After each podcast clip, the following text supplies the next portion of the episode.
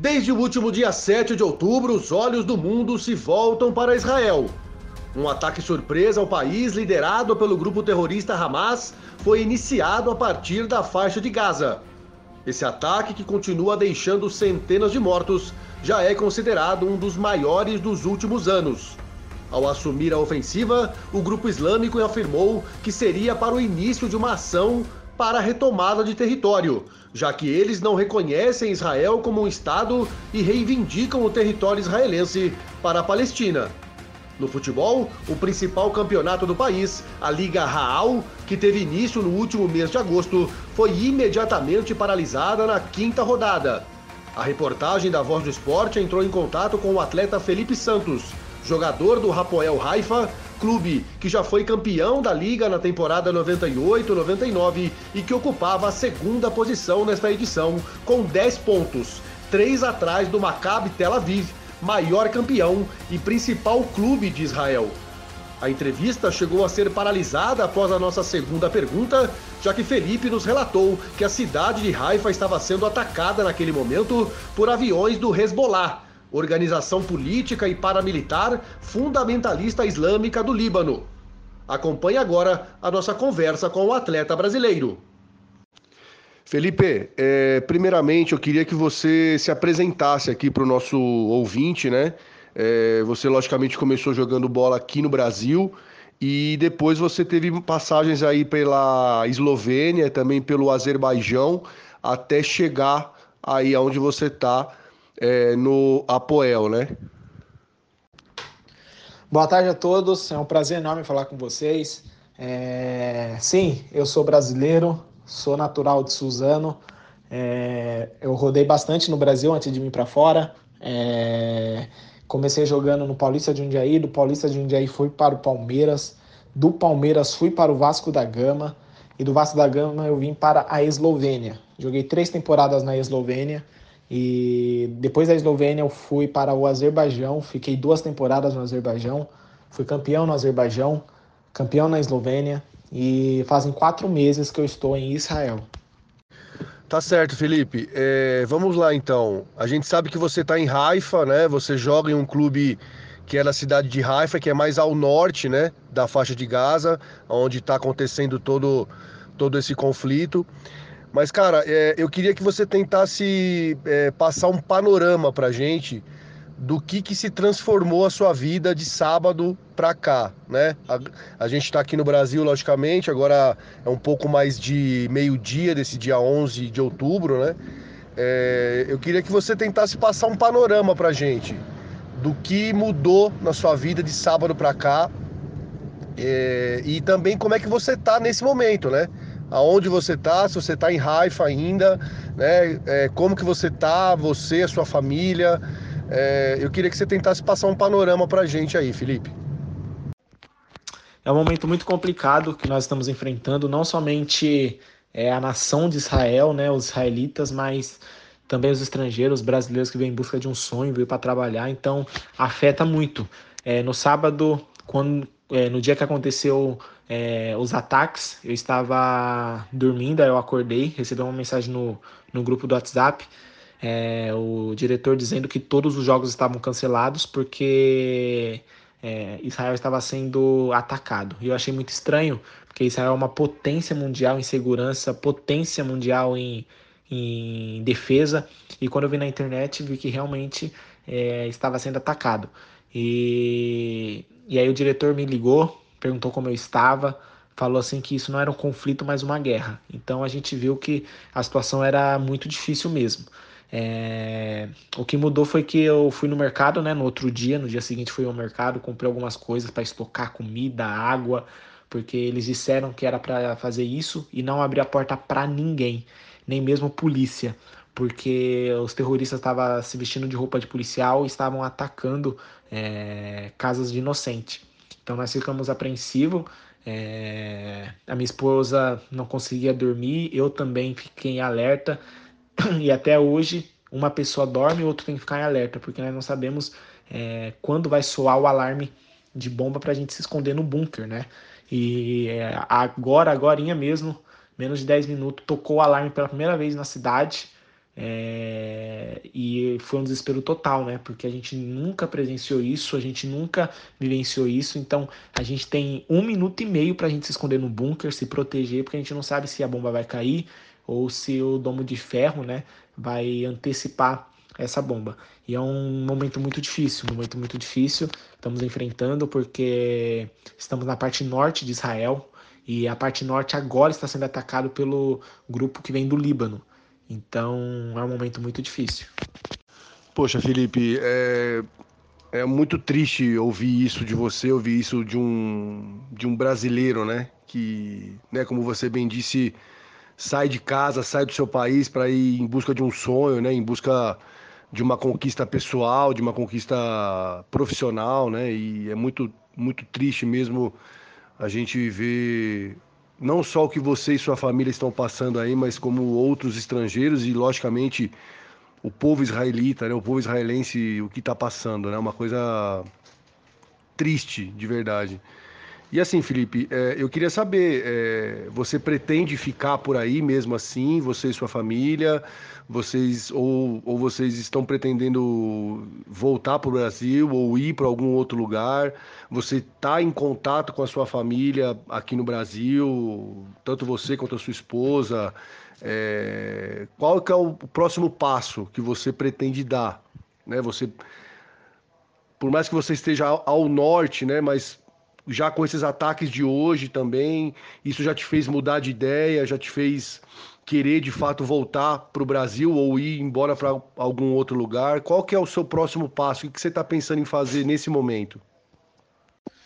Sim, é muito triste é, falar para você que é, aqui a, é, a minha cidade era uma das poucas cidades que não tinha ainda recebido alerta e essa foi a primeira.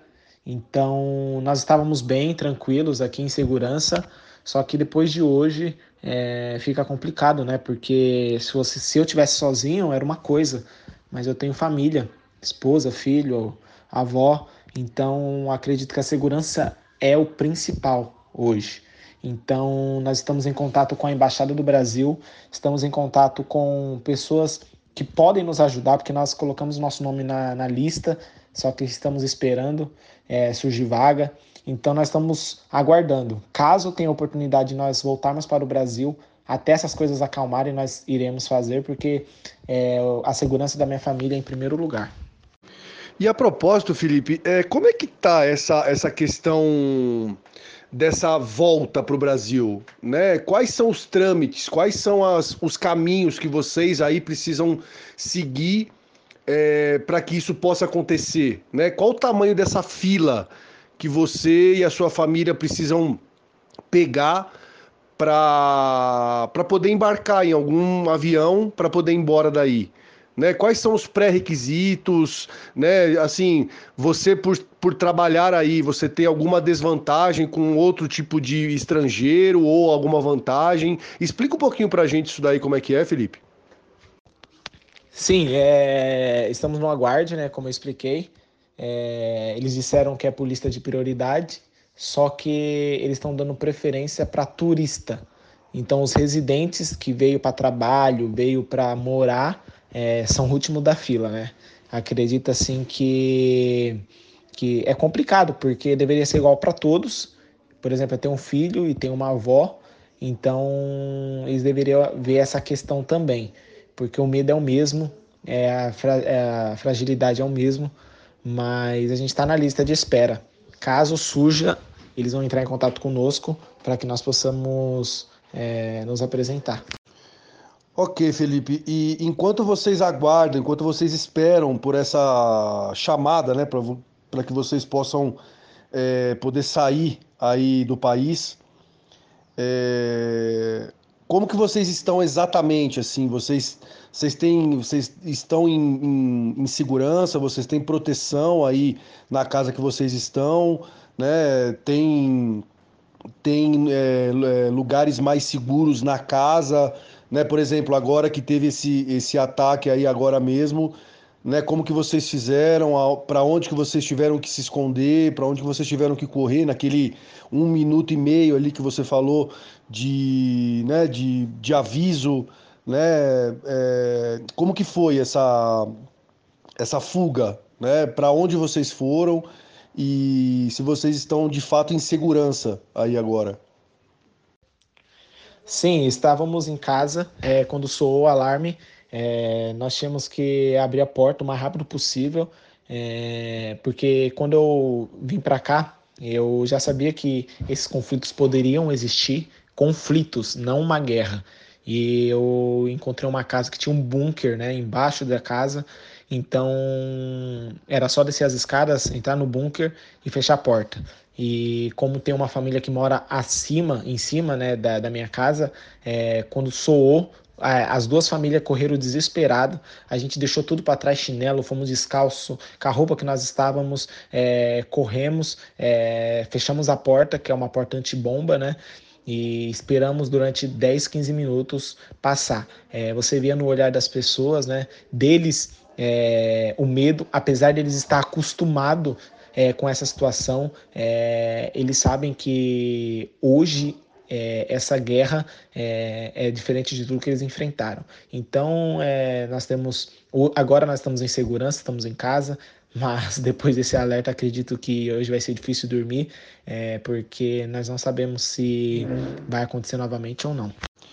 Bom, Felipe, é, para a gente finalizar, cara, eu queria ver se você se você quer mandar algum recado, né, para algum familiar seu aqui no Brasil é, né, alguma mensagem, algum, algum aviso de que vocês estão bem, de fato, você, a sua esposa, né, o seu filho, né, a sua avó, que você também comentou que está aí com você. É, você queria mandar algum recado para alguém aqui no Brasil? A gente tenta fazer chegar esse, esse recado caso você queira passar.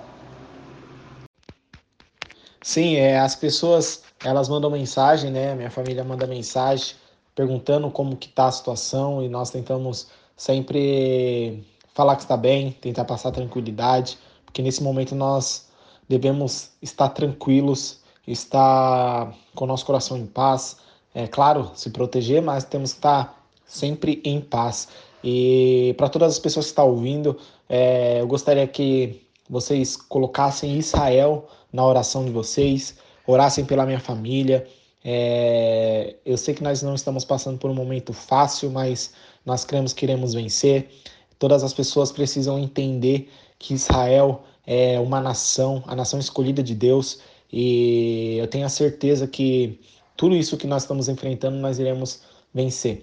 Obrigado pela oportunidade de, de colocar, de explicar um pouco do que estamos sentindo, do que estamos passando, e espero que possamos conversar mais para frente em uma situação mais alegre, mais feliz e tenho certeza que, que tudo isso vai passar. Muito obrigado.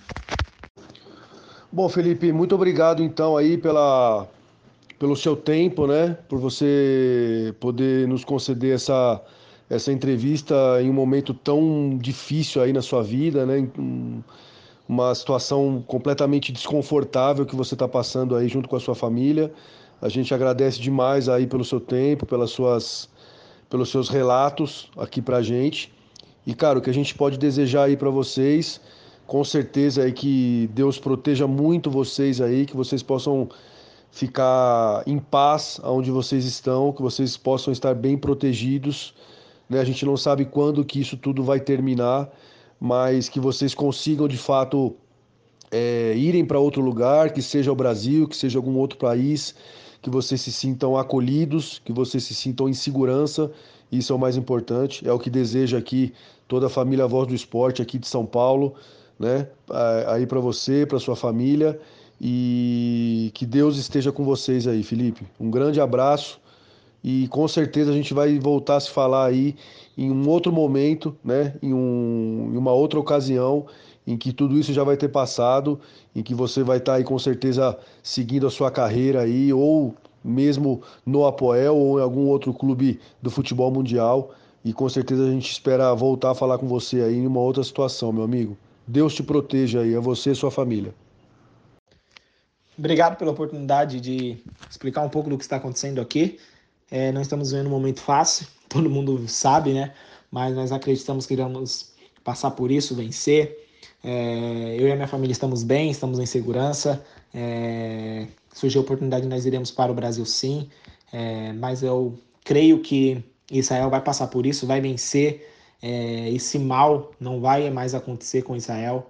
É, as pessoas precisam entender de uma vez por todas que Israel é nação, Israel tem um povo, é escolhido. É, esse antissemitismo tem que acabar. Não pode acontecer a mesma coisa que aconteceu no Holocausto. Então, aqui vai a minha torcida, a minha oração. Peço que as pessoas orem por nós. Coloque Israel na oração de vocês, o Brasil na oração de vocês e a gente aqui também na oração de vocês. É... Que possamos vencer, ficar em segurança e, é claro, a paz reinar, tanto do lado do povo de Israel, tanto do lado do povo da Palestina. Obrigado. Com menos de uma semana de conflito, quase duas mil pessoas morreram.